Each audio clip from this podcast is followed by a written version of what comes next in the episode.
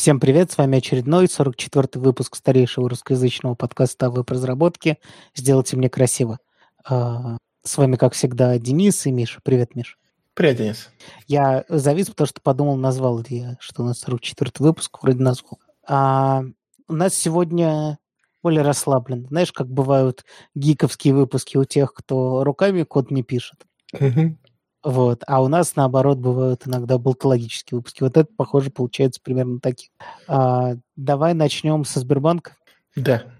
Только перед тем, как мы начнем, что с унцией будет? А, скорее нет, потому что, короче, я сделал такую цепочку полностью автоматизированную, в которой западло два раза Audacity включать ну, в, в эту цепочку. А Короче, если сделать нормализацию, когда у тебя подложена уже музыка, то это плохо, потому что музыка начинает плыть по громкости. Ладно, хорошо. Поэтому хорошо. мне лень. Пока я не перестроил всю эту цепочку, умца не будет. Вот так. Зато это приводит к тому, что мы не, не откладываем далеко выпуски. Что, по-моему, стоит того. Да, давай тогда про Сбер и пароли. В двух словах. В Твиттере, по-моему, это была пользовательница, спросила у аккаунта Сбербанка, как так? У меня большие и маленькие буквы в пароле, но когда я ввожу только маленькие, он тоже проходит. На что, видимо, СММщик Сбербанка ответил, это сделано для удобства пользователей. Что ты об этом думаешь? Я думаю, что ты не, не весь твит сказал. У меня бомбануло от второй части твита, когда он сказал, это сделано для удобства пользователей. Это безопасно, не беспокойтесь. Да, это странная часть твита во-первых, по поводу это безопасно. Но давайте говорить, что это точно менее безопасно, потому что это сужает область перебора. Да. Сто процентов менее безопасно. Другое дело, э, насколько, если пытаться выражать это как-то, это, наверное, гораздо больше зависит от того, есть ли у тебя то место, в котором ты можешь красиво это перебирать, э, или нету, например, да, где ты можешь это брутфорсить. Потому что тебе все равно, чтобы перебирать, нужно какое-то место, где это пробовать. Правильно я понимаю логику всех этих брутфорсов? Да, да, да.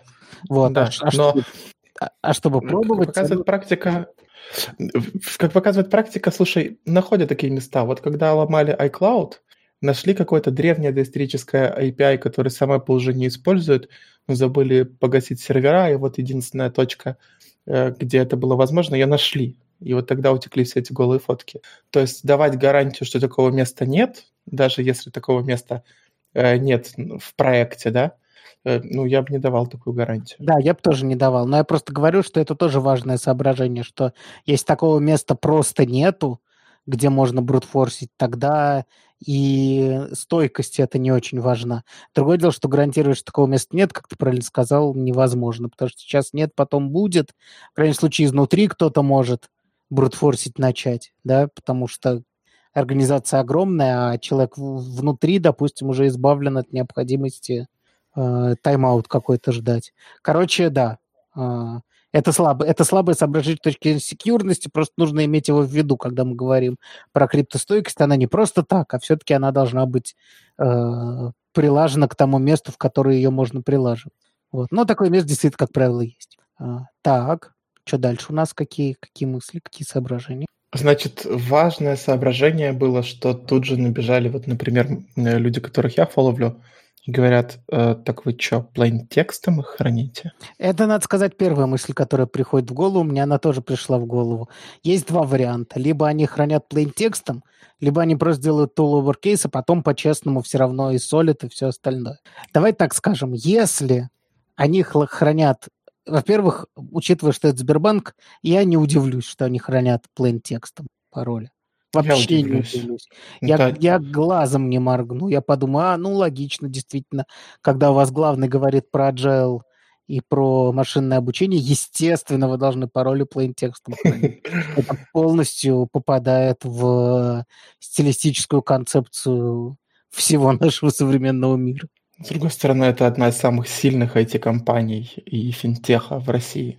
Расскажи, есть, пожалуйста, что они сделали, чтобы их сильными называть. Скупили э, дорогих программистов, которые знают свое дело. они скупили проекты, как, из которых ни один из них, в общем-то, особо неудачный. Ну, программистов они скупили. У них высокие зарплаты, они, у них сложное собеседование. То есть... Э... И все равно я уверен, что в этой огромной структуре твое умение жить в бюро, в бюрократизированном э, окружении гораздо важнее для твоего продвижения по службе, чем твои скиллы и навыки. Это предположение. Ну, хорошо. Э, это я уверенность. Имею виду, я имею в виду, что, типа, это как предположить, что Mail или Яндекс или там кто-нибудь такой будет хранить тоже забюрократизированные огромные корпорации. Ну, не верю, что они хранят plain текст. Там это ну, слишком. А я верю. Ну, ну ладно, да, ладно, давай говорить так. Я, конечно, не верю. Но если выплывет, что у них где-то на каком-то проекте это так... Давай так скажем. Э, я не верю в то, что я верю даже то, что в Гугле есть какое-то место, где просто на пофиг положили в открытом виде пароля, а потом оно внезапно стало продом, и это бомбануло. Хотя в уровне специалистов там в Гугле и всем таком у меня вообще сомнений нет. Окей, okay. ну все-таки э, будем... Я бы предположил, что ладно, to lowercase. Это сильно действительно сужает область перебора, но здесь немножко адвокат дьявола сейчас включится. Э, во-первых, важный момент, что у них разрешены кириллические пароли. Вот. И это наоборот сильно расширяет поле перебора. Да, примерно. Чем uppercase. Э, не сильно, потому что uppercase добавляет 27 букв э, алфавита. Ну, побольше, я говорю, побольше. Ну, да, а это там 33. Потому что у нас букв больше, чем Да, ну, типа, типа не на порядке, но что-то... Не-не, ну, не на порядке. Со- сопоста- сопоставим. Угу. Вот. Вторая тема. А, никак ты не попадешь в Сбербанк там, где есть деньги, без второго фактора. Важное соображение.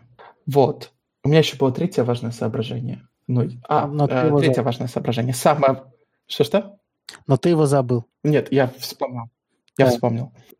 Вообще история, что кто-то пишет, что он набирает свой пароль от Сбера в 2020 году, ну, наверное, это ок но у меня такие пароли от тех мест, где деньги, которые я не могу набрать.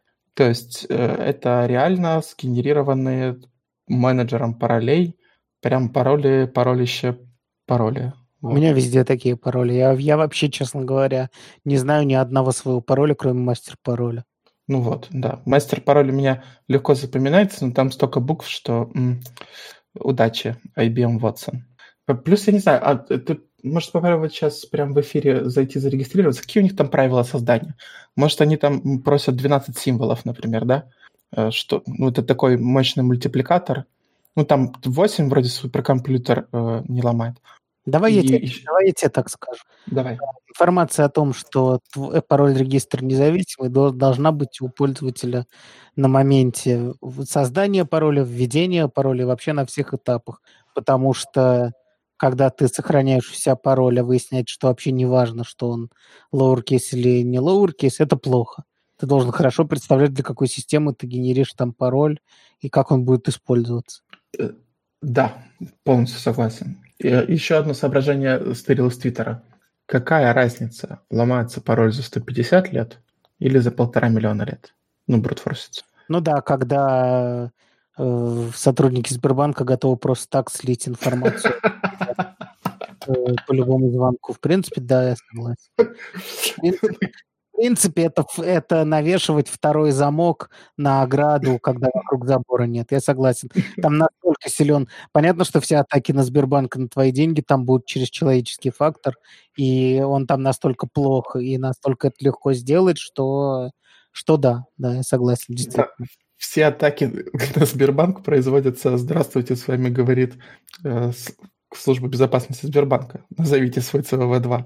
Ну, вот, вот такие атаки. Все атаки, все атаки на Сбер... Лучший способ защититься от, э, э, от банковского мошенничества в этой стране – это запомнить несколько фраз. «Вечер в хату арестанты», «Жизнь и все такое. А, я тут э, кусочек пришел, прочел книжку Пелевина «Искусство легких касаний». Это, это две вот... повесть. А, нет, последняя это про солнце. Да, это какая-то тоже недавняя. Э, ну, в общем, там есть две повести и один рассказ, и вот этот рассказ там прям хорошо учат, как общаться со службой безопасности Сбербанка, он практически весь на фене. Вот, пользуйтесь.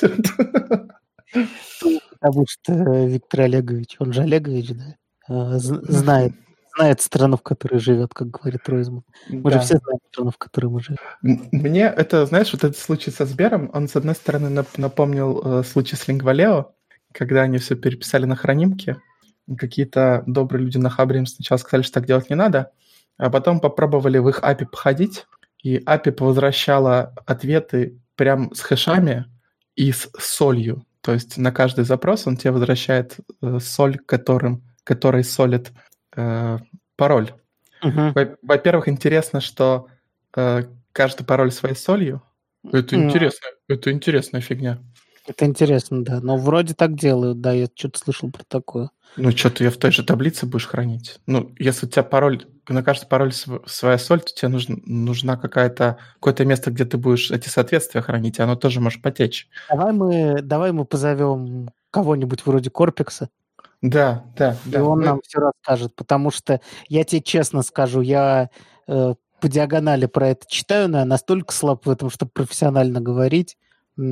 Я знаю на уровне, почему надо солить, и умею это объяснить все. Пожалуйста, я фронтендер. Uh, у меня... Давай, мы... Раз у нас такой выпуск вообще не такой, как обычно.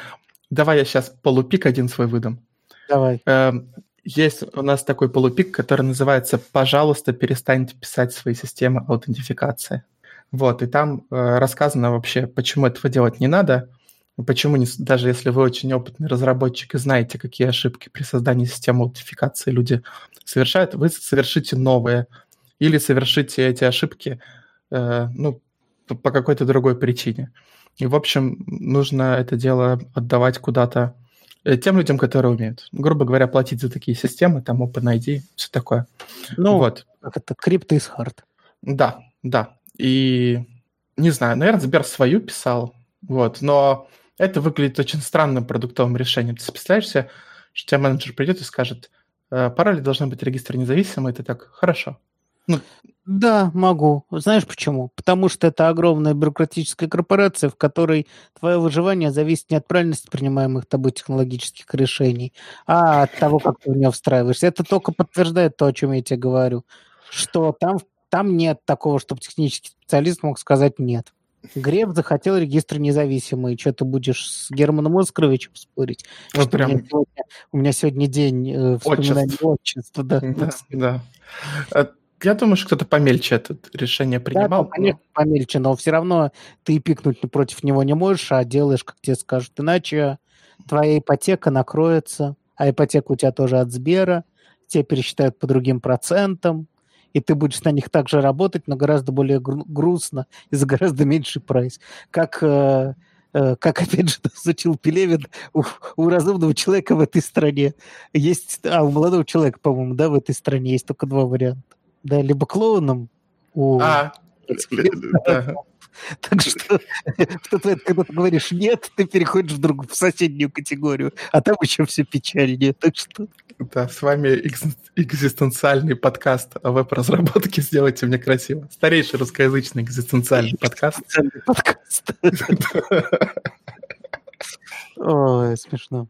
А, ну, в общем, короче, если говорить серьезно, я действительно думаю, что это скорее ошибка коммуникации, чем то, что у них настолько все плохо. Я не верю в то, что они не солят пароли, но сам факт того, что они почему-то приняли такое странное продуктовое решение, мне кажется, говорит о многом. А, только надо понять, о чем, а этого я уже не знаю, потому что их кухню изнутри не знаю. Вот. С другой стороны, никто не умер и, скорее всего, не умрет. А деньги оттуда достаются другим способом. И, ну да, ну, вот как, такой вот... Как это отовсюду, собственно.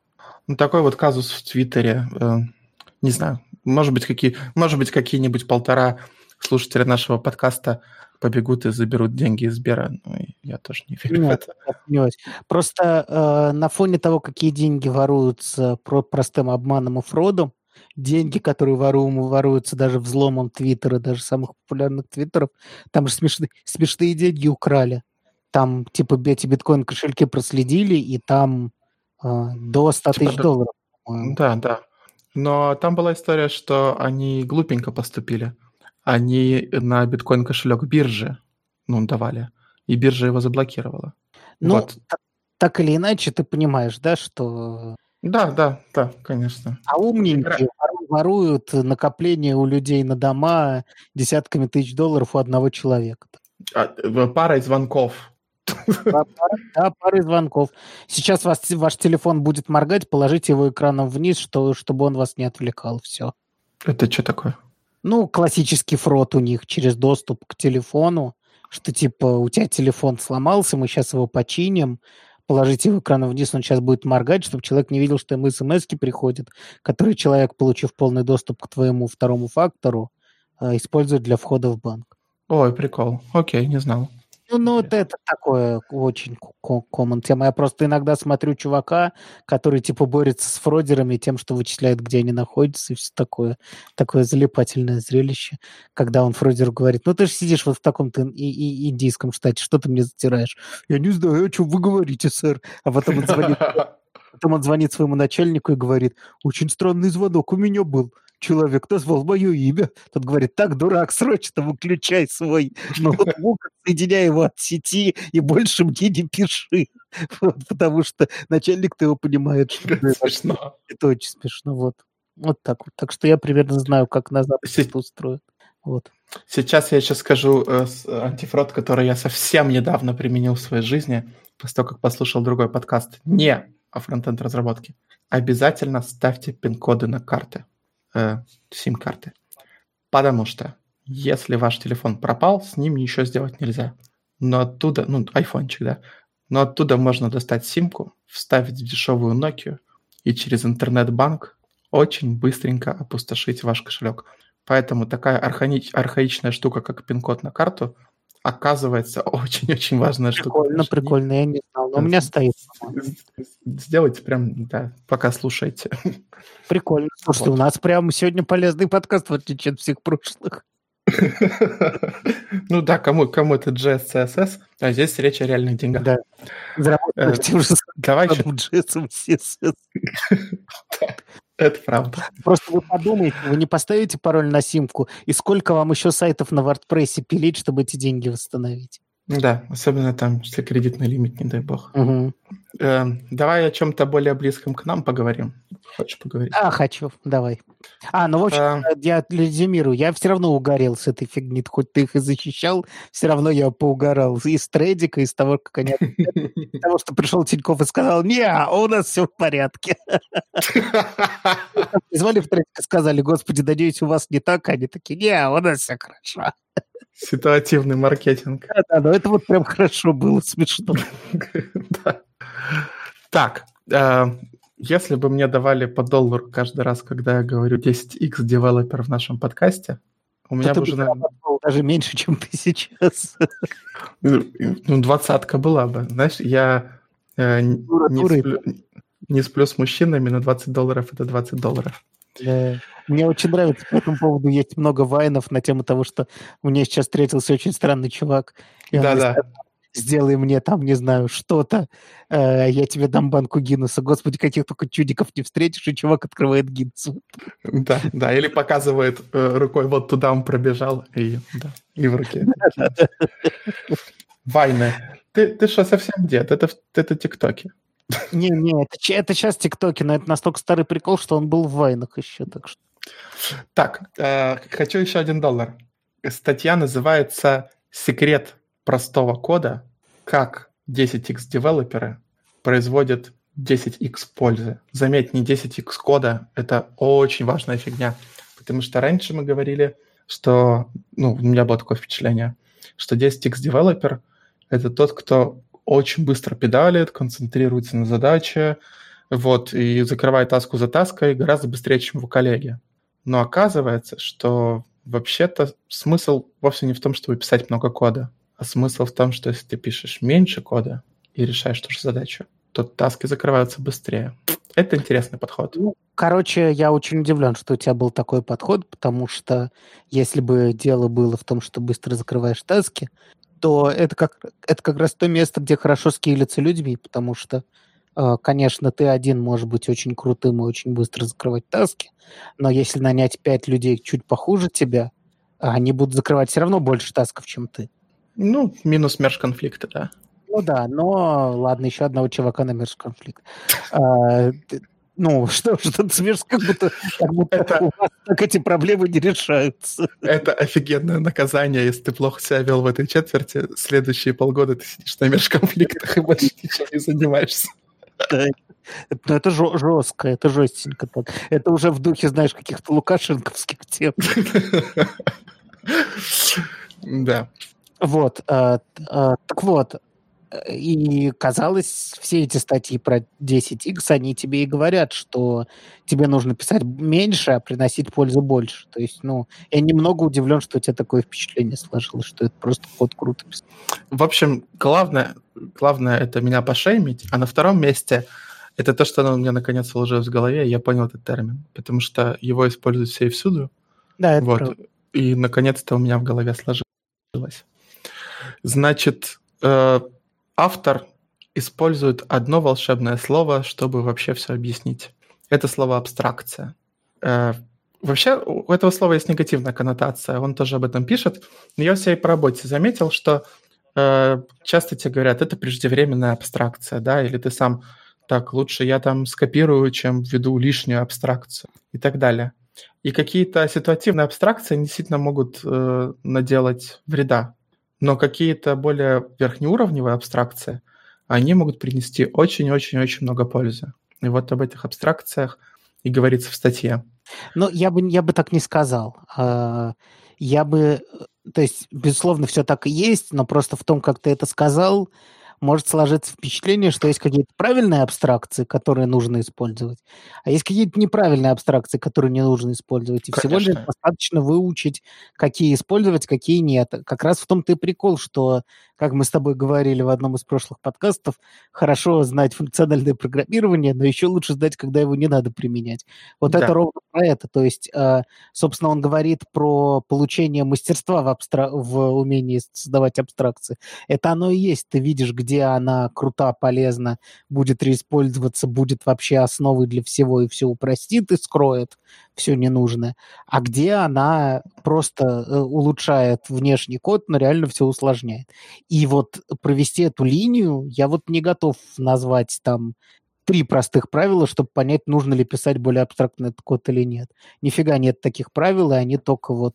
Ну, то есть я уверен, что они есть, но они... Их много, они сложные, и реально им, им следовать научиться, это вот и есть твой опыт как опыт разработчика. То есть я не верю, что вот можно как-то легко различить, какая абстракция правильная, а какая нет. Он об этом говорит, что вообще, вообще на глазок нельзя. И вот через 10 лет разработки теперь он может э, интуитивно понять, где правильная абстракция, где неправильная. То есть это только чувство вкуса. Это действительно нет никаких э, внешних признаков каких-то формальных. Вот. И э, пути два, чтобы быть мастером абстракции, прости, говоря. Прости, прости, я сейчас быстро не путю. А, окей. Спасибо. Я подумал, ты кому-то. Окей. Путь, путь, э, Э, возможных варианта два. Все равно не они прям противоположны. Первое – это э, генерализировать, то есть убирать лишние части, убирать их в абстракции. А другое – это специализировать, скажи лучше по-русски. А... Будет специализировать. Это наоборот, убирать где-то абстракции и вот жить без них. Вот лавируя добавлять специфичности. Обобщать и добавлять специфичности. Обобщать и разобщать. Нет, ну, к сожалению, так напрямую нельзя. Слово специфичность не подходит сильно с CSS. Ну, в общем, поправьте нас в комментариях. Специфичность не подходит? Сильно-сильно с CSS связано. А как она связана с Что она в CSS означает? А, насколько сильный твой селектор, сила селектора, селектор. Ну, слушай, даже в этом случае это отвечает этой идее. Хорошо, уговорил. Уговорил. Значит, э, через 10 лет, если каждый день вы будете это практиковать, вот этот удар из килбила, э, вы поймете, где нужно убирать абстракции, где добавлять. Э, Может, Собственно, да, говори. Может быть, я сказал, может а, быть. А, может быть. Гарантии может. нет, и вообще тут все настолько уже про осюсение, что сложно что-то сказать. Э, пример хорошей абстракции. Он приводит несколько примеров, но вообще э, пример абстракции — это map, да? То есть там в статье есть код с использованием фора, где э, делается, ну, много кода написано не для того, чтобы решить задачу, а для того, чтобы объявить переменную, там, объявить счетчик от начала до конца массива, Э, сделать какое-то неявное преобразование или э, еще что-нибудь такое. Вот. Вместо этого нужно написать map в одну строчку, и если вы понимаете эту абстракцию, если она э, хорошо помещается у вас в голове, этот код будет написан гораздо-гораздо быстрее. Я с этим прям согласен на тысячу процентов. Да, тут основное возражение состоит в э, людям, которым эта абстракция, например, непривычна, хотя про мэп таких, ну, уже мало людей, которым абстракция мэп непривычна. А они говорят, что это типа непонятный код. С фором я вот знаю, что он делает, я прям вижу, что он делает. А вот в случае с твоим этим мэпом вообще непонятно, нужно вникать, погружаться в это и все такое. Такое вот частое возражение звучит. Что ты скажешь таким людям? Э, пока непонятно, пишите фор. Это нормальная тема. Если вас это замедляет и не ускоряет, если э, в код-ревью э, типа map, map, filter, reduce э, не получается прочесть с наскока, э, наверное, нужно начинать с конструкции поменьше. И когда уже вы почувствуете вкус этой абстракции, поймете, где ее употреблять, тогда можно уже использовать во все. Но пробовать надо, по-любому. Так, сейчас, дай мне, расскажи еще что-нибудь, мне полсекунды надо, чтобы я кое-что веселое рассказал. Тогда не знаю, про... что еще сказать. Давай просто. Я могу рассказать про э, два еще отличных примера абстракций. Не, не два, точнее, два примера людей, э, которые создали потрясающую абстракцию.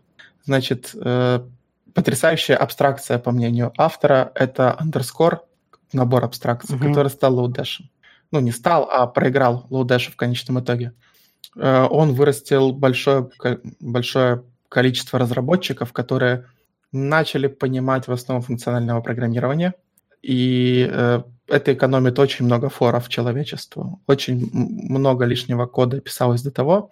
Сейчас э, прям все, ну, с Lodash все гораздо проще работать с коллекциями. Во всех э, наших одностраничных предложениях все, что мы делаем, работаем с коллекциями. И гораздо проще это, ну, чем каждый раз изобретать свой мэп использовать готовые инструменты. А, точно так же про э, как хорошая абстракция, это там Angular и React. Э, в случае с React Angular вам не нужно думать о манипуляциях с домом, вы можете думать о бизнес-логике. Еще он хвалит э, резинга за jQuery, потому что до jQuery любая манипуляция с домом, опять-таки, превращалась немножко в ад. А после jQuery, когда мы получили вкус хорошего API и хорошей абстракции, браузеры потащили эти концепции к себе и реализовали э, уже на уровне стандарта всякие query selector all, э, query selector, э, closest, еще что-то. Все это пришло к нам из jQuery, и большое ему спасибо. Вот такие вот хорошие абстракции. Ну да, собственно, собственно, люди, изучив одну абстракцию, потом долго продают этот опыт. Вот, что показывает, что Нужно уметь просто изучать абстракции, тогда все будет хорошо. А, по поводу мапа я должен не, не, неизбежно сказать, что а, по своей сути мап еще более сильная, чем просто бегать по, по какой-то структуре данных, потому что а, map — это просто способ доступа к тому, что скрыто в каком-то функторе, а потому всем привычные там всякие зены, субскрайбы у стримов — Э, вообще, вообще, по сути, э, любая работа с, с, с каким-то скрытым внутри э, какой-то логической структуры, собственно, внутри какой-то абстракции работы может быть названа мапом. Поэтому он, конечно, здесь его привел в качестве просто фора, но вообще нужно понимать, что мап — это Мап — это вообще, в принципе, все. Любая работа с чем-то, что скрыто внутри, это мап. Точно так же, как если от вас скрыть, что это массив или не массив или что-то еще, мапом вы просто данные в нем применяете к какой-то функции. И то, что э, это массив и реально это пробегается, и функция применяется к каждому элементу, вам не важно, потому что вы просто сказали, сделай с тем, что у тебя внутри лежит, вот это. А, вот так. Способ просто достать данные, применить к ней функцию, запаковать обратно. Вот, по сути, что uh-huh. делает Mac. Вот. Но, да, это уже более, более уже функциональные соображения. Просто хотелось про это тоже сказать, что вообще-то за этим еще больше абстракции. А, что, что сказать по поводу в целом статьи этой, да? А, вообще, простой код — это всегда абстракция. Да. Потому что, например, простой код э, по смене, по, тому, чтобы поменять местами значения двух переменных в JavaScript в одну строчку, содержит в себе некоторую абстракцию, да, которую, с помощью которой ты решаешь э, свою задачу. Точнее, даже несколько их, да. Точно так же, если мы берем более специфичные языки, например, какой-нибудь R, который позволяет многие вещи написать гораздо проще, чем ты бы их писал на JavaScript, например, да, а, который позволяет там в три строчки написать базово какой-нибудь градиентный спуск и что-нибудь там посчитать минимум какой-нибудь функции. Еще и а, график вывести. Четвертой строчке. Четвертой, да. А, ну, а да, Python все то же самое, но типа там семью, а, а не тремя. А, это все абстракции. Это очень простой код, когда ты на него смотришь. Ты такой, ну, тут написан минимум, который нужен для этой задачи. А, но за этим очень много абстракций. А, иногда математических, иногда абстракций языка, а, иногда там за каким-нибудь там массивом, который пишется на питоне, абстракции того, как в принципе работают коллекции на питоне, иногда за каким-то очень простым кодом на Haskell лежит вся их абстракция логика работы языка с ленивыми вычислениями и полностью функционального. В общем, а, за simple кодом, если это только не очень simple операция, Э, всегда очень много абстракций. И в частности абстракции среды исполнения всего такого. Поэтому э, всегда, когда кто-то говорит простой код, изящный код, какой-то, ну, хороший код, это всегда значит правильный уровень абстракции. Э, когда говорят плохой код, очень часто там неправильный уровень абстракции. Причем иногда это слишком низкий уровень, да, когда ты все написал руками, вообще ничего не использовал, что лежит рядом, и даже маф рандом умудрился сам реализовать криво, косо, но сам. А, как-нибудь там, не знаю, от времени. Ужасный способ, но почему нет? А всегда, естественно, это либо слишком низкий уровень абстракции, либо, как иногда любят показывать, э, слишком высокий, да, когда на все у тебя там какой-то там factory, factory new борщ, борщ из new борщ. Что мы видим? Мы видим очень высокий уровень абстракции в этом коде, да, который не нужен для той простой задачи, которую ты выполняешь.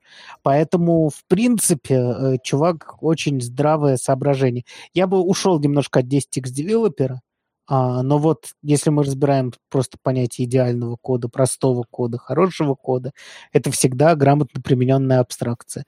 Э, можно как переусложнить, так и переупростить. Соответственно, единственный способ научиться это делать – это очень много раз в своей жизни переусложнить, потом очень много раз в своей жизни переупростить, а потом, наконец, понять, как это можно делать более-менее хорошо. Вот. Спорить с этим Хорош. Э, хуже всего, что действительно статья вроде как прикольная, никакого рецепта нет, говорит, педальте 10 лет. Ну, ты знаешь, жизненная. Вот читаешь эту статью, прям, мозг. прям жиза. Прям вот в, в каждой строчке жиза. Прям вот я вижу все свои попытки внедрять абстракции на разных своих местах работы, которые сталкиваются с разными противоречиями, потому что люди новых абстракций не хотят, считают их слишком сложными, слишком привыкли к тому старому, что у них было. СВН, зачем нам гид, если есть СВН, с ним разбираться надо, зачем нам писать функционально, мы прекрасно можем цикл написать, зачем нам React, у нас есть э, наш прекрасный шаблонизатор, э, который просто шаблонизирует и все, и все перерендеривает. А если тебе интерактивность нужна, ну пойди селектором выбери, поменяй циферку. И вот эти вот все замечательные доводы э, людей, которые не хотят воспринимать новое. Вот. Да, э, сложно всегда это в новую команду привносить. Ну, блин, может быть, не всегда нужно. Я не знаю. Ну, помню, наш, наш с тобой опыт, вот то, что ты предлагал, да, оно было нужно, и что-то не вкусили. С другой стороны, вот, э, например, рамда, да, сложная фигня. Кто-то очень э, укусился функциональщиной, принес рамду, пытается всех заразить. А там задачи, с которыми справляется MapReduce, там, стандартная. Может быть, оно и Да, ну, скажем так, а, я, я считаю так, почему я вечно пропагандирую новые концепции, стараюсь их и, им обучать, их применять, и чтобы люди их знали. Потому что а, не зная их, ты точно не выберешь, нужна она тебе или нет. А, не принеся рамду на какой-нибудь проект и не увидев, где хорошо, а где нет, а, причем я имею в виду не только человек, который приносит, чтобы в следующий раз он не приносил, но и все люди на этом проекте. Они, ну, как бы твой отказ от какой-то концепции, он должен быть хотя бы а, быть основанным на том, что ты ее попробовал, а еще лучше поприменял. И начал понимать, где она хороша, а где нет. Точно так же, как мы уже, по-моему, не знаю, какой выпуск, говорим, что для статичного веб-бложика вам не нужен React. Вот. Да, совершенно точно. Потому что потому что не нужен. У нас, кстати, он есть, и у нас на, на странице нашего этого самого подкаста сколько там, 300 килобайт э, Java, ну, это, ну, это 5, 5 специально сделал. Да. Там реально три ссылки и 300 это, килобайт. Это кек, это кек. А вообще, если говорить серьезно, то вот но ты должен знать, что это, как оно работает, почему оно тебе не нужно, а почему оно вдруг может потом понадобиться. Подумал, нет, не может, все хранишь в МДшках, генеришь код. Прекрасно, все замечательно работает. Но э, у меня нет э, совершенно никакой симпатии к людям, которые не знают React, хранят все в МДшках, у них все прекрасно работает, потом они приходят делать интернет-магазин, хранят все в МДшках и воротят сверху этого ужасный совершенно код, чтобы все продолжало работать. Нет. А, то, что ты где-то сделал, потому что ты такой олдскульный правильно, не делает правильным твой выбор не изучать новое. А, вот. Прям, прям вообще. Вот, то есть, короче, твое незнание абстракции не делает тебя программистом лучше. Вот так. Изучи, попробуй, и тогда уже выпендривайся. Да, да, это еще один инструмент. Ну, лишних инструментов, ну, наверное, бывают. Как там дела с XSL теперь? Эй, эй, Эй, в самое сердечко ударил. Нет, я не согласен, что это лишний инструмент. Он меня научил декларативному вообще программированию. Так бы я да. понятия не имел, что это такое. Mm. Вот, да, это новая концепция. Стараюсь ее применять даже там, где теперь нет XSL. Вот, так молодец. Что, так что не надо. не бывает. Я, е- еретик. Так, ну что, у нас есть еще одна балкологическая тема. Да, я посмотрю, как у нас там по времени получается. Получается. Получается как раз, отлично. А, еще одна болтологическая тема. Мы просто все эти темы у нас висят некоторое время, некоторые из них. А, просто потому что как-то хочется какие-то новости разобрать, а на абстрактные темы как-то и времени поговорить нет. Вот сейчас есть. А, так вот, расскажи про статью. Статья — это такой, я бы сказал, наверное, фреймворк, как работать, э, когда возникают какие-то трудности, вот, и непонятно, с какой стороны к ним подойти. Бывает, что э, пришла какая-то ошибка, ты ее дебажишь со всех сторон, пытаешься вообще все, что можешь придумать, и ничего не получается, но ты застрял. Э, статья называется Getting at Unstuck, и она именно про работу с такими запущенными случаями, я бы сказал. Э, можем пробежаться по пунктам, наверное, в нашей... Да, давай. давай. В нашей неподражаемой манере. Да, в нашей неподражаемой манере. Меня вот первый э, параграф очень зацепил. Это не доверять тому, что ты знаешь. Причем знаешь там в кавычках. Идея вот какая, что э, есть какие-то участки кода, ну, например, мы столкнулись с ошибкой, которая непонятно откуда берется, в которых ты на 100% уверен. А есть подозрительные моменты. И вот мы обошли 10 подозрительных моментов, но не заглянули в те места, в которые мы уверены. Очень часто э, в опыте автора статьи и в моем тоже ошибка кроется вообще не там, где ее ищешь. Например, э, какой здесь хороший пример, э, что вот он производит какие-то действия над пользователем, но вообще это никак не отображается на его странице. Ну, там я бы побежал проверять вообще там state, связь с сервером, что с нетворком, кладется ли оно в базу, а оказалось, что он был залогинен под другим пользователем, не под тем, которого тестировал. И так бывает вообще нередко. Бывало такое? Очень часто. Очень часто бывает. Или, например, ты, ты пытаешься, дебажишь вносишь изменения, изменений нет, ты такой, как же так? О, вот нашел ошибку, внес изменения, теперь точно должно быть нет. Да как же так? Поставил алерт, алерт не выводится, убрал вообще этот код, все работает. Потом смотришь, а ты не на дев сервере смотрел, а в тестовом, например, окружении. Да, или там сборка watch в паке не запустился, ты продолжаешь да, да. тайп-скриптовые молотить, а они не транспайлятся. Вот, значит, э, идея э, такая, просто себе один из пунктов — это убедиться в том, что вам кажется, что вы знаете. Например, вывести все переменные э, в консольку. Вот есть у вас там какой-то скоп. Выведите то, в чем вы уверены, велика вообще вероятность, что э, что-то вот в этом месте, где вы не искали. Ну, там, вплоть до того, что браузер э, не на def, а на бой показывает. Всякое бывает. Да. А, дальше Э, какой у нас пункт? Выделить проблему. Да, рассказать? Да. Значит, бывает такое, что э, у проблемы вообще может быть несколько причин. Ну, как бы вы видите одну и ту же проблему, но там симптомов у нее прям много. Вот. И задача это поотделять один от другого. То есть э, попробовать, я даже не знаю, как это объяснить, попробовать разбить проблему на более мелкие и отдебажить каждый кусок. Ну, скажем, скажем так, например, привожу, привожу пример из жизни. Например, у вас есть э, какой-то компонент, который глючит. Да. У вас первая мысль, что в нем, наверное, вот эта переменная там сохраняется между состояниями, берется из стейта, а не сбрасывается. Или не сбрасывается, например. Смотрите, нет, сбрасывается. То есть, грубо говоря, вы понимаете, что дело в этом компоненте, у вас была хорошая э, версия, она отпала, и вы продолжаете искать в этом компоненте. Вот в чем, ну, часто так ты думаешь, что же тогда в нем еще? А, и а у вас какая-то сложная такая страница. И в этот момент хорошо бы если не получилось очень быстро решить проблему. Хорошо бы сделать, грубо говоря, отдельную страницу, на которой вот только один этот компонент, если вы считаете, что проблема в нем, и попробовать ее повторить. Очень часто она не повторится, потому что да. она не тут была а вы можете убить кучу времени его рефакторе. И вам вообще... Проблема еще может быть в том, что вам не нравится вообще, как он написан. У вас давно чесались руки его переписать. Там несколько компонентов в одном файле, они странно друг друга переиспользуют.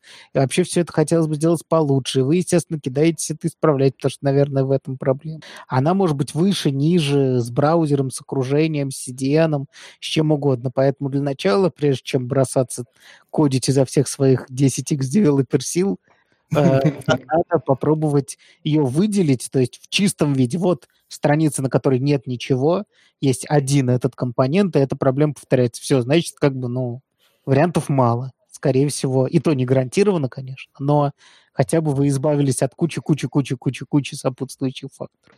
Э, это вот пересекается с третьим пунктом, подумать о негативных факторах. Это действительно попробовать, э, попробовать воспроизвести проблему в похожем окружении. Э, и там идея такая, что не только ошибки вообще-то говорят о том, что происходит, но и отсутствие ошибок. Там очень хороший пример, что э, страница очень медленно отдавалась, и они пробовали анализировать, что общего у запросов, которые идут через CDN, э, и что общего у тормозящих запросов. И оказалось, что надо было посмотреть, что общего у тех страниц, которые даются быстро. И там оказался заголовок кэширования. Очень интересная тема. Э, то есть смотреть не только то, почему сломано, но и посмотреть то, почему в других местах похожее работает. То есть это не сайт у них, э, то есть это не у них что-то сломалось и тормозит, а просто сайт медленный, и только кэширование его спасало. Да, да, да. Ну вот в, в качестве такого примера можно привести тоже на примере компонентов, да, без не уходя на уровень CDN. Например, если вы считаете, что дело в том, что э, у вас, например, когда вы в state э, запихиваете какие-то специфичные объекты, вы давно знаете проблему о том, что, не знаю, у них рвутся какие-нибудь ссылки, не рвутся ссылки, или, например, все строки, все намберы переделываются в строки. Ну вот что-нибудь такое. Mm-hmm. Вы знаете о такой особенности вашей системы, и вы, и вы И похоже на то, что в данном случае это сраляло, да, то есть это сраляло настолько, что уронило там вообще ваш компонент. И в этом случае помогает отвлечься от этой задачи вообще, от этого компонента и подумать, у меня же есть соседние компоненты, в которых тоже большие объекты, тоже а, там все числа меняются на строки, но при этом он еще не упал. Почему? И вот это полезно с точки зрения того, что, во-первых, вы можете обнаружить, что он упал просто более тихо, и тогда вы ставите проблему, в том числе будущую, которая скрыта. Вообще думать, где эта же проблема может тоже выползти, это очень полезно. Но в данном случае мы пытаемся как бы да, вообще до проблемы добраться, да. А может вы обнаружите, что там, да, э, переделываются интеджеры в строке, но это вообще никак не мешает работе, потому что потом, когда вы это достаете из стейта, у вас, не знаю, кто-нибудь обратно это переделывает. Или вообще это не важно, потому что все через какой-то middleware работает. Ну, понимаешь. То есть э, полезно посмотреть, если у вас проблемы с каким, каким-то местом, которое работает с определенным механизмом, и вы подозреваете какую-то часть этого механизма, подумать, где есть еще части этого механизма, и сломались ли они тоже. Вот. Э, да, еще мне вот в этом абзаце очень понравился научный подход, что если есть гипотеза, э, что в этом компоненте не работает то-то и то-то, вы идете в другой компонент, нужно поставить себе такой вопрос. А что я ожидаю увидеть? То есть у этой гипотезы наверняка есть предсказание, да? И если вы видите поведение, которое, э, ну вот, вы предсказываете, это предсказание должно сбыться, уже сколько тавтологий. Ну, я надеюсь, что понятно. И это позволяет откидывать э, левые гипотезы. Ну, то есть, например, у меня там ничего не логируется, да, там, предположим, может быть, мой компонент переписывает консоль лог. Я иду в другой компонент, пишу консоль лог, он консоль ложит. Окей, эту гипотезу мы откинули. А если не консоль ложит, можно продолжать ее копать. Прикольная тема. Мне нравится. Угу. Дальше записать вопрос. А тут имеется в виду спросить помощи у комьюнити, типа Stack Overflow?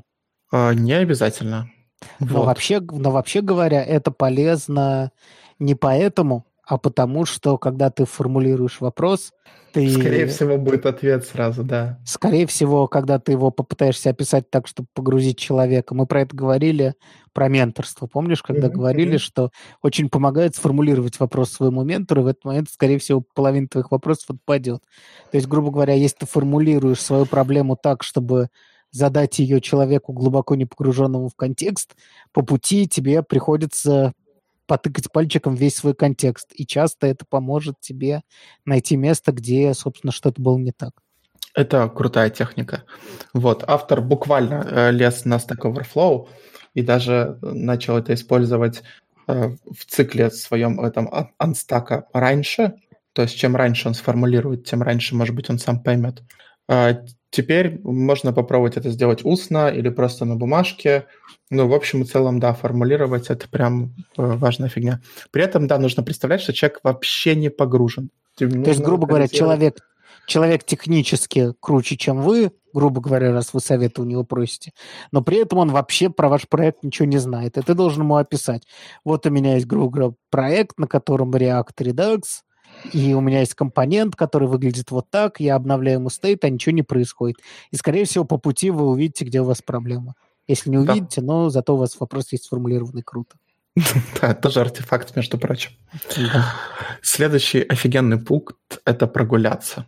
Это прям хорошая тема.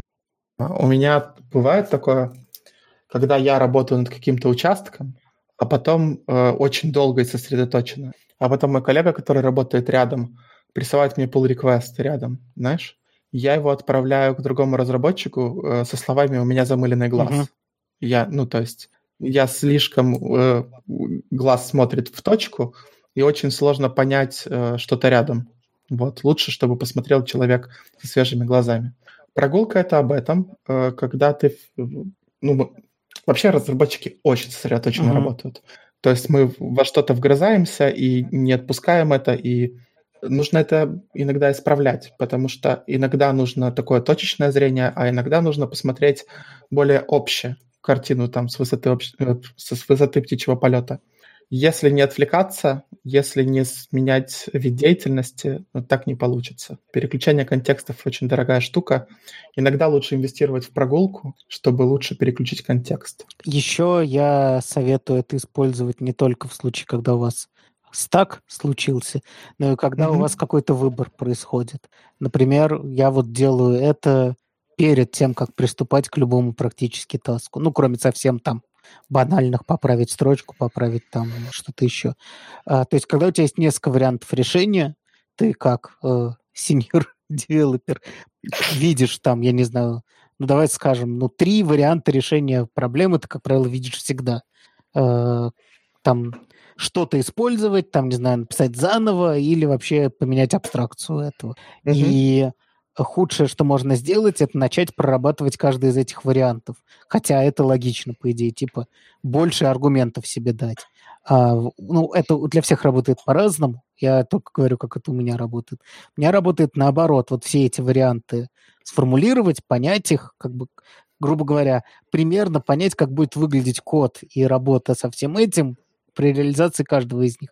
А потом вообще нафиг отвлечься от этого просто вообще там, ну вот прогулку типа совершить, фильм посмотреть, неважно что, а, подкаст записать. И когда ты вернешься обратно к этой проблеме, а, у тебя уже будет хорошее понимание того, что лучше подходит в данном случае. А, мы, по-моему, обсуждали статью Gamag Driven Development. Не, мы ее так, кстати, не обсудили, она у нас вечно висит на будущие О, выпуски. Хорошо, тогда мы еще обсудим. Там развивает эту тему. Эм, это спойлер или тизер? Наверное, тизер. Тизер, окей. И последний совет просто прекрасный. Э, Все остальное, оно, ну, я понимал плюс-минус э, головой, что так нужно делать. А вот этот, это для меня что-то новое. Автор предлагает праздновать свои победы. То есть, когда вы очень долго что-то мурыжили, и это наконец-то получилось, получилось, нужно себя чем-то порадовать, ну, чтобы мотивировать себя на новые победы. Что он предлагает тут? Выпить вкусный напиток. Ладно. Хорошо. Станцевать. Сперва он предложил станцевать. Да, станцевать и выпить вкусный напиток. Неплохо. Я думаю, что это очень важная фигня. То есть... Э, мы с тобой про это говорили. Помнишь, когда мы говорили про, про плохих программистов, что надо, типа, радоваться маленьким победам? Э, мы тогда крайне скептически к этому отнеслись, потому что Но я в основном себя... Все, все, в основном я себя ругаю за то, что я завозился с чем-то, а не радуюсь. Но позитивное закрепление, психология, все такое. Сто процентов. Это все нужно делать, иначе так и будешь э, бояться, бояться сложных проблем и не приступать к ним, потому что когда ты их разрулил, ничего кроме ненависти и опустошения. Если съесть конфетку, может, будешь испытывать еще чуть-чуть приятно. В следующий раз будешь решать эту проблему, думая уже о конфетке. Ну, не думая, но думая. Ну да, ты, может, и не заметишь, но мозг но помнит. Но обезьяна в тебе, она, да, она все да, помнит. Да, да. Вот так. Э, в целом очень полезно, потому что э, топик, тема сложная. Э, нет, нет ничего такого. Пожалуй, это лучшее, что можно сказать, если к тебе пришел человек, говорит, я застрял, и ты не можешь ему помочь, потому что он застрял, не знаю, с базой данных, а он там шарит лучше, чем ты. А, но, кстати, все равно можно поработать, как это, утка называется, да, или плюшевый медведь, да. как это называется? Уточка резиновая. Резиновая уточка, ага. Просто посидеть, пораспрашивать, да. покивать, это, это иногда помогает. Но в целом вот можно вот такие вот советы давать человеку, потому что отвлекись, забей, сформулируй проблему, объясни мне с нуля, как будто я могу тебе помочь, а, пробовал ли ты это, повторяется ли у тебя это в других местах. Эти простые вопросы могут, помогут сдвинуть. Потому что обычно проблема в том, что ты слишком вглубь вкопался. А иногда чаще всего нужно... Скажем так, если ты вкопался вглубь и не решил проблему, значит, ты уже не туда копал точно. Все, что тебе нужно, это начать копать в другую сторону. Uh, проблема в том, что обычно ты начинаешь копать в произвольную сторону. А нужно сделать вдох и подумать, куда же, собственно, тебе нужно копать. Вот. Я обычно анстакаюсь тем, что иду к коллегам. И для меня работает пункт Сл- про слаб- сформулировать. Слабак, слабак. Ну, это крутая тема. Ты формулируешь все, говоришь, я пробовал это, вот это и вот это, рассказываешь суть проблемы, то есть вот это вот формулирование есть. И тебя спрашивают, а пробовал ли ты вот то? Это немножко расширяет точку фокуса. Так всю жизнь сверху и простоишь, Миш. Ну ладно. Да я шучу. Не, это, это нормальная тема, просто она, опять же, ну, не всем доступна, а, к сожалению. Может быть, можно так и без коллег сформулировать. Э, ну вот, э, да, мне в Яндексе подарили набор резиновых уток, чтобы я перестал всех отвлекать. Именно для того, чтобы я утки объяснял. Вы, вы знаете классическую нетоксичную культуру Яндекса, да? Просто человек задолбал. Ну, да. Меня никто токсично не обзывал, но уток подарили. Смешно. Но это пассивно-агрессивная фигня классическая, яндексовская. Абсолютно, абсолютно классическая. Ладно. Давай по полупикам, пикам и вот этому всему. А, что давай. у нас есть? Так, что у нас есть? А, во-первых, у нас есть статья от... Э, я забыл, как его зовут? Сергей Сергеев. А, он Сергей Сергеев. Я постоянно думаю, что я забыл его имя и, и помню только фамилию. Оказывается, можно только фамилию и помнить. Это удобно. Также известный как Гуру Грей. Человек, который последние 10 лет рассказывает всем про гид. И в этот раз мы советуем его статью на совершенно другую тему, про гид. Да. Вот. Э, короче, неплохая статья, 15 базовых советов э, по гиту. Э, посмотрите, если вы что-нибудь из этого не делаете, у вас должен быть довод этого не делать, а вообще это все очень хорошо. Я что-то, кстати, не делал. Ну, не важно. Не, ну, я, ну, я почти все из этого делал. Там у меня и алиасы есть, и вот этот э, историю я именно так смотрю. Я много чего почти так, как он делает. А я очень редко пользуюсь рефлогом, потому что я его боюсь. Вот. Э, остальное, да. Вот э, он меня в свое время похожей лекции э, научил ставить плюсик вместо минус-минус форс.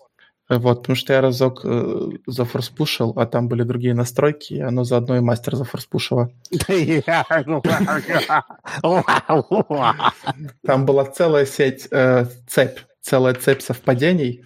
Ну, в общем, да, можно сломать прод э, если не слушать Сергея Сергеева про гид. Э, второй полупик э, мы уже обсудили. Это про то, что не нужно писать свои системы аутентификации. Это а правда, потому что это очень сложная система, и не считайте, что вы их можете написать. Да, а если вы хотите сэкономить на том, чтобы использовать готовую, э, там очень хороший пассаж мне понравился. А знаете, что еще стоит денег? Когда хакеры забирают все ваши данные. Ну да, нет, если ты в этом месте хочешь сэкономить, то ты просто больше заплатишь потом, вот и все. Да, конечно. Поэтому не выпендривайтесь. Антиинвестиция. Так, э, наверное, вот, вот это я уберу. Да. И пики. Интересная статья о том, как в DevTools все переписали самописные фигни на нативные JavaScript модули. В качестве тизера скажу, что убрали 30 тысяч строк кода или 20% всей код-базы, просто переписав все на стандарт. Э, там у них э, сложный путь, много контрибьюторов, много кода, э, интересный опыт, даже не просто перевода на модули, а любого переписывания больших проектов. Хороший подход. Можно догадаться, если 20% кодовой базы это 30 тысяч строк кода, да, да, да, да, кода там дофига. Так, давай дальше. У тебя все пики твои. А, кроме да. последнего. Нет, у тебя, у тебя есть, да. Э, значит, гайд по CSS-анимациям, э, часть первая. Оттуда есть ссылки на все другие части. Я их не смотрел. Э, первая понравилась. CSS-анимации я делаю редко на уровне там каких-нибудь кейфреймов несложных, и то каждый раз гуглю. Это, скорее всего, будет моя такая же настольная статья, как и, дефи... как и гайды с CSS Tricks по э, гридам и флексам. Я до сих пор туда лажу. Ужас. Руки не помнят. Вот, положите в закладки. Э, если прямо сейчас не занимаетесь анимациями, фиг с ним. Э, но вообще... Но если вам предстоит собеседование, то прочитайте эти статьи. Когда-нибудь спрашивали про CSS? Постоянно спрашивают про дурацкие CSS анимации на собеседовании. Да. Я сегодня узнал, что одному из моих коллег на собеседовании пообещали, что он не будет ничего верстать никогда. Ты себе представляешь? Ну вот как надо себя продавать, бро. А ты, небось, только деньги обсуждал.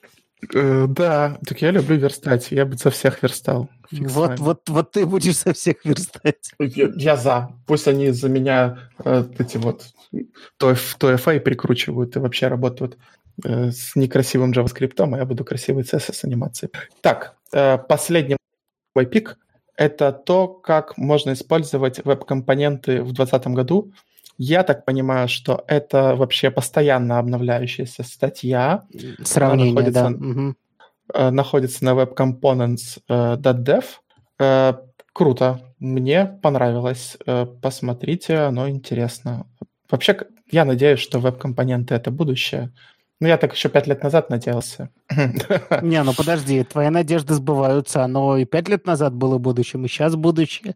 Окей, хорошо. Зачем ты пошлешь будущее тем, что оно наконец станет нашим настоящим? Нет, веб-компоненты — это наше будущее.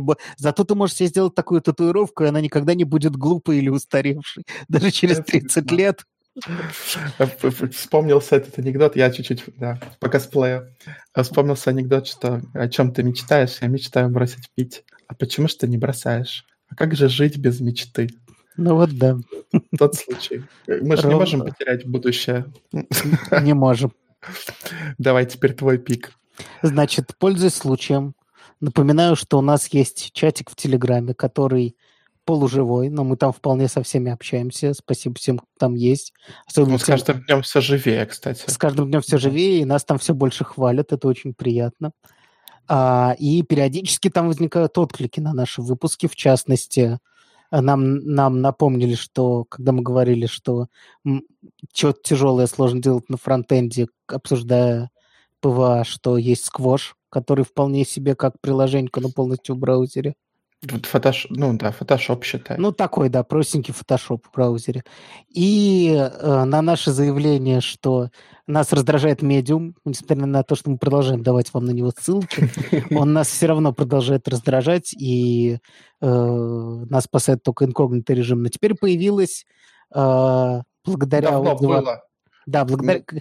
Помнится, да. я, я кричал Мише, что если меня доведет медиум, я напишу свой свой экстеншн для хрома, чтобы подменять на медиуме все. Оказывается, хорошие мысли приходят в голову не только таким ленивым разработчикам, как я, но и менее ленивым, которые действительно написали экстеншн для хрома, который называется Bypass Paywalls, дадим на его GitHub ссылочку, и он позволяет, собственно, Э, не, не, не открывать каждый раз окно инкогнито, а просто обманывать сайты, которые от тебя требуют, э, чтобы ты не больше одной статьи в день на их сайте читал.